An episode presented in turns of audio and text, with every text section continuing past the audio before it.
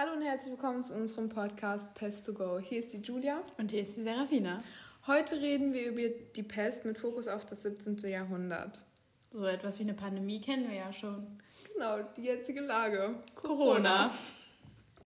In unserer aktuellen Situation versuchen die Menschen auch im Haus zu bleiben, von dort aus zu lernen und zu arbeiten und nur das Haus in Notsituationen zu verlassen, zum Beispiel zum Einkaufen gehen. Dort wird aber auch eine Maske benötigt, um den Coronavirus nicht weiter zu verbreiten und diesen auch nicht zu bekommen.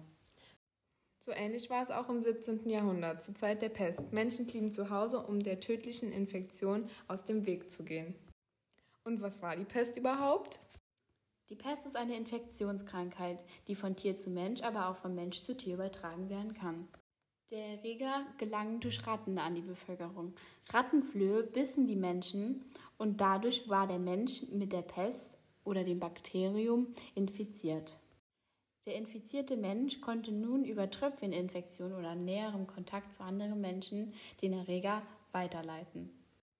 Genau, und allgemeine Symptome der Pest waren abfallender Blutdruck, Fieber, Verwirrtheit, Verdauungsprobleme und Pestbeulen.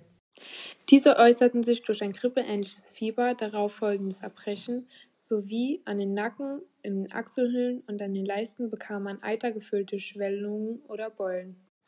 Bei dieser unaufhaltsamen Epidemie trat der Tod innerhalb einer Woche ein, ähnlich einer Lungenentzündung.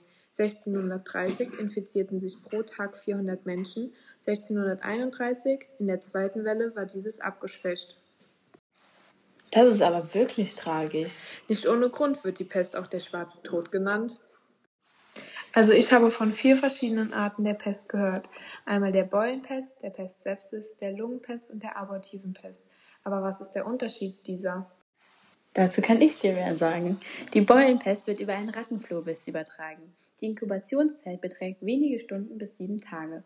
Man erleidet an Fieber, Kopf- und Gliederschmerzen, Benommenheit, Bewusstseinsstörungen und im Ernstfall kann es zu einer Lymphknoteninfektion kommen. Das sind schwarze, schmerzhafte Beulen, die einen Durchmesser von bis zu 10 cm erreichen können. Bei Eiterung zerfallen diese. Diese sind nicht tödlich, aber dadurch kann es bei 75 Prozent zu einer Pestsepsis und Lungenpest kommen. Okay, die Beulenpest habe ich verstanden. Aber was ist jetzt Pestsepsis?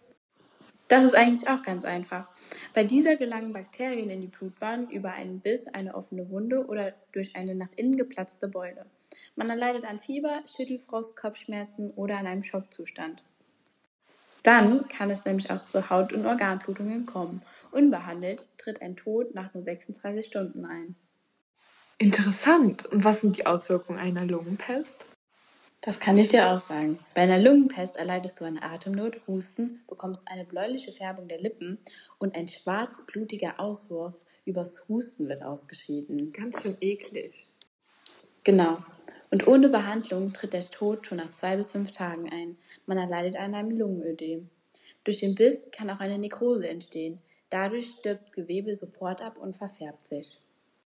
Die Symptome der Lungenpest hören sich bis jetzt mit Abstand am schlimmsten an. Was erwartet uns denn jetzt bei der abortiven Pest? Die ist harmlos im Gegensatz zu den anderen. Bei dieser tritt nur eine abgeschwächte Symptomatik auf. Weißt du eigentlich, wie die das im Mittelalter behandelt haben? Wir heutzutage haben ja Glück.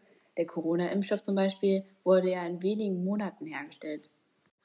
So viele Möglichkeiten gab es gar nicht. Umso früher man behandelte, umso besser standen die Chancen für den Patienten. Die Ärzte schützten sich mit spezieller Schutzkleidung sowie mit Masken, was wir auch bei der Corona-Situation momentan kennen. Bei denen sahen die aber noch aus wie Raben.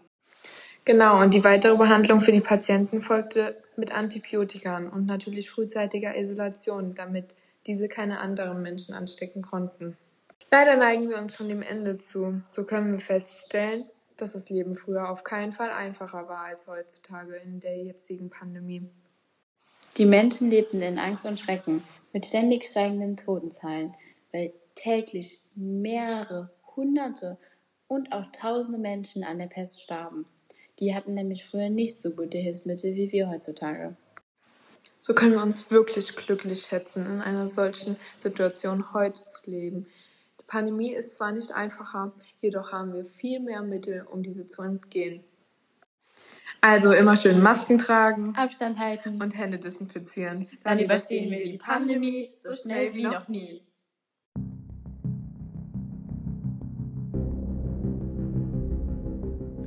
Tschüss und bis zum nächsten Mal. Das war unsere kleine Portion Pest. Nächstes Mal überraschen wir euch mit einer neuen Krankheit.